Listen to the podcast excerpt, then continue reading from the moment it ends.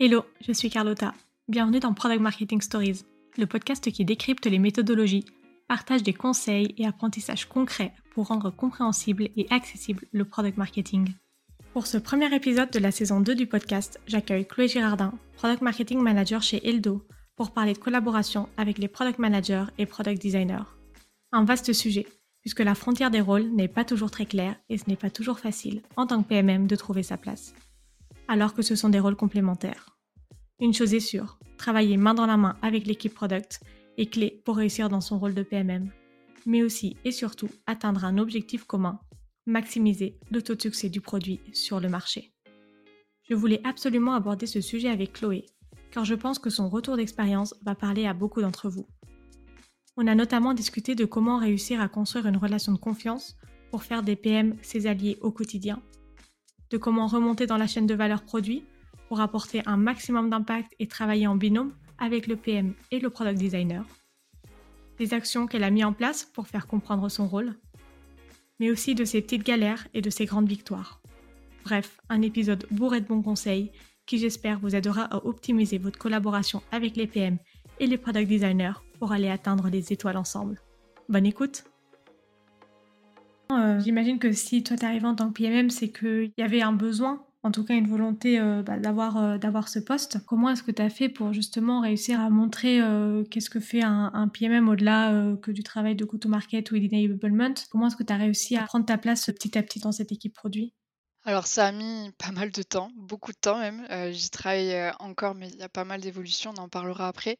Pour commencer, en fait, j'ai mis en place toute la documentation, des formations et newsletters récurrentes donc, autour du produit pour tout Eldo, donc tout avec tous les autres collaborateurs, ça m'a permis de prendre ma place et surtout mettre en avant le produit, ce qu'il n'était pas du tout avant. Mais c'était toujours de la phase post-launch pour être plus proche des clients et des équipes. Donc j'ai demandé à être invité au rendez-vous pour faire des shadows. J'ai commencé à accompagner les sales pour faire des rendez-vous de démo produits. Tout ça, ça m'a permis de me rapprocher des équipes et partager mon rôle et son impact. Et niveau équipe produit, bah, j'ai rejoint tous les rituels pour être informé plutôt des développements. Et petit à petit, j'ai bossé avec la product designer pour tous les wordings des maquettes. Donc là, c'était déjà une première victoire. Je crois que tu connais ce genre de petite victoire aussi. Puis j'ai commencé à faire des propositions euh, d'opportunités avec mes analyses du marché. J'ai demandé de récupérer la gestion des insights. Puis j'ai pris de plus en plus de place pour vraiment bosser avec le PM pour faire la roadmap. Mais euh, tout ça, bah, c'est du travail euh, que je vois le résultat maintenant parce que bah, ça a pris deux ans et demi. Est-ce que quand tu parles de documentation, de formation, de newsletter, tu peux nous en dire plus sur ce que c'est concrètement, les informations que tu mets dedans?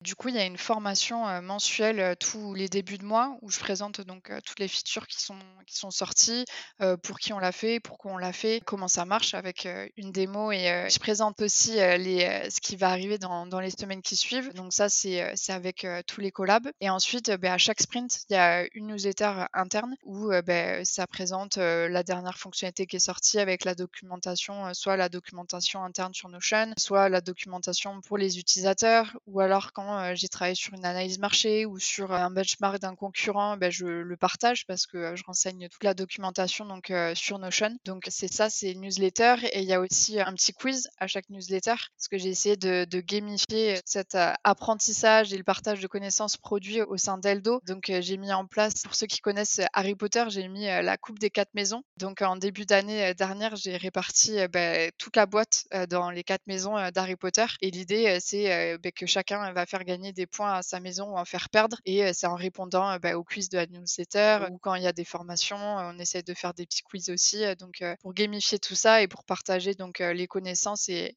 donner de l'intérêt. Donc voilà, sur la partie documentation et formation, ce que, ce que j'ai mis en place et ce que je fais. Génial, ça marche bien?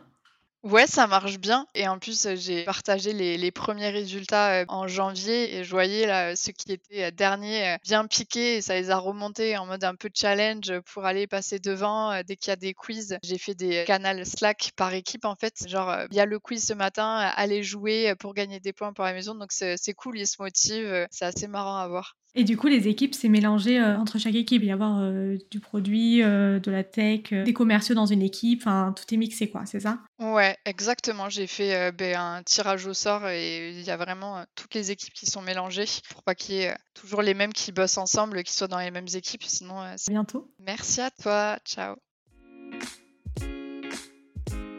Merci d'avoir écouté cet épisode jusqu'au bout. Si l'épisode t'a plu, n'hésite pas à le partager sur LinkedIn en me taguant. Tu peux aussi me soutenir en laissant un avis 5 étoiles sur Apple Podcast et me laisser un commentaire. Ton aide est précieuse pour m'aider à faire connaître Product Marketing Stories et aussi m'encourager à créer davantage de contenu. Alors merci